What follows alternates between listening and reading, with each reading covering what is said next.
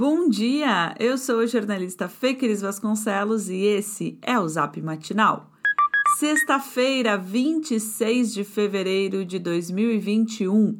A previsão hoje é novamente de sol e calor na região metropolitana. Em Porto Alegre, as temperaturas devem variar entre 18 e 32 graus. Não esqueça sua garrafinha de água, hein? O governador Eduardo Leite, do PSDB, determinou ontem que todo o território gaúcho entrará em bandeira preta a partir de sábado. Depois de ter cedido mais uma vez à pressão de prefeitos que queriam a cogestão, o Tucano voltou atrás e suspendeu o modelo. Isso significa que os municípios deverão respeitar as regras do nível mais alto de contágio do coronavírus, sob pena de responsabilização judicial. As novas medidas passam a valer no sábado e não na terça-feira, como vinha ocorrendo a cada nova rodada do modelo de distanciamento controlado. Ficam proibidos de operar o comércio não essencial na rua ou em shoppings, academias, clubes sociais, teatros, cinemas, entre outros. Restaurantes podem funcionar apenas com teleentrega e pague e leve. Segue em vigor a proibição recente de atividades não essenciais entre as 8 horas da noite e as 5 horas da manhã em todo o estado. Leite acredita que uma semana seja o suficiente para frear o alto índice da transmissão do vírus. Entre as permissões estão as aulas presenciais para educação infantil e primeiro e segundo anos do ensino fundamental. Isso é questionado por especialistas e também pelos CEPERS. Com a decisão de ontem, os gaúchos passam a viver a última e mais crítica etapa do plano estadual de enfrentamento ao coronavírus, o que significa que os hospitais devem usar toda a sua estrutura para pacientes com Covid, com exceção das cirurgias de urgência. A secretária estadual da Saúde, Arita Bergman, destacou a situação alarmante do sistema de saúde do Rio Grande do Sul, que já tem mais de 90% da ocupação de leitos de UTI, e projetou chegar a 15 mil mortes em 15 de março, caso medidas urgentes não fossem tomadas. Hoje, o estado já contabiliza 12.029 vidas perdidas para a Covid. A titular da pasta também chamou a atenção para o crescimento na proporção de óbitos entre aqueles pacientes infectados que estão em tratamento intensivo. Ao longo deste mês, 75% desses doentes morreram. Uma nova etapa da pesquisa da Universidade Federal de Pelotas indica que um a cada dez gaúchos já tiveram contato com o coronavírus. Para se ter uma ideia do avanço da doença, na etapa anterior, em setembro, o índice era de uma a cada 72 pessoas. No passo municipal, a decisão de leite foi acatada a contragosto. O prefeito Sebastião Melo, do MDB, garantiu que vai fazer cumprir as regras estaduais, mas reforçou sua posição contrária. O MDBista insiste em priorizar alternativas que vão na contramão das evidências científicas para conter efetivamente o avanço do vírus, como, por exemplo, fechar espaços ao ar livre. O discurso negacionista tem eco no vice-prefeito Ricardo Gomes do DEM, que afirmou no Twitter não haver evidências que demonstrem que as atividades comerciais são a causa das contaminações. A mensagem, claro, foi respondida por especialistas com uma série de artigos que comprovam a desaceleração da transmissão após restrições no setor. Vale lembrar que, pouco tempo atrás, a mesma gestão que agora clama por evidência científica para fechar o comércio ignorava a ciência ao oferecer o ineficaz tratamento precoce nas farmácias de Porto Alegre.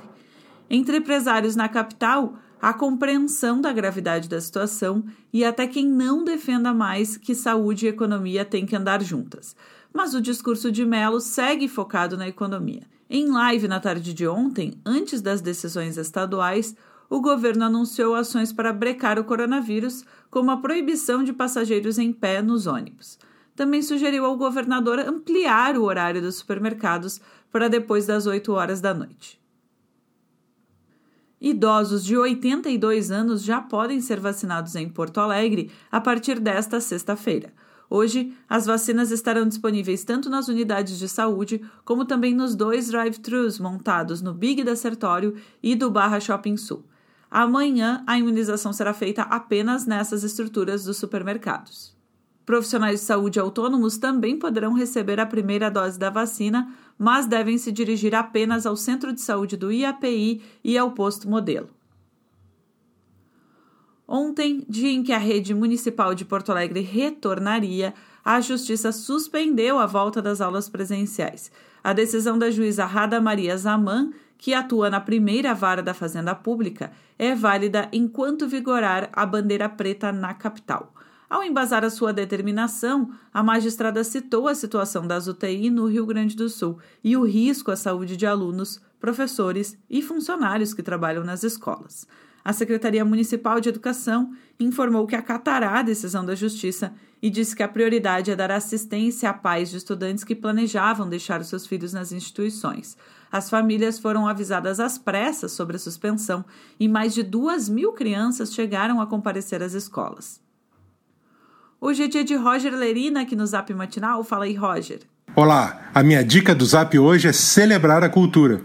Realizado pelo Departamento de Difusão Cultural da Pró-Reitoria de Extensão da URGS, o Dia da Cultura ganhou uma edição virtual neste sábado, a partir das 10 horas da manhã, com transmissão pelo YouTube do Departamento de Difusão Cultural da URGS.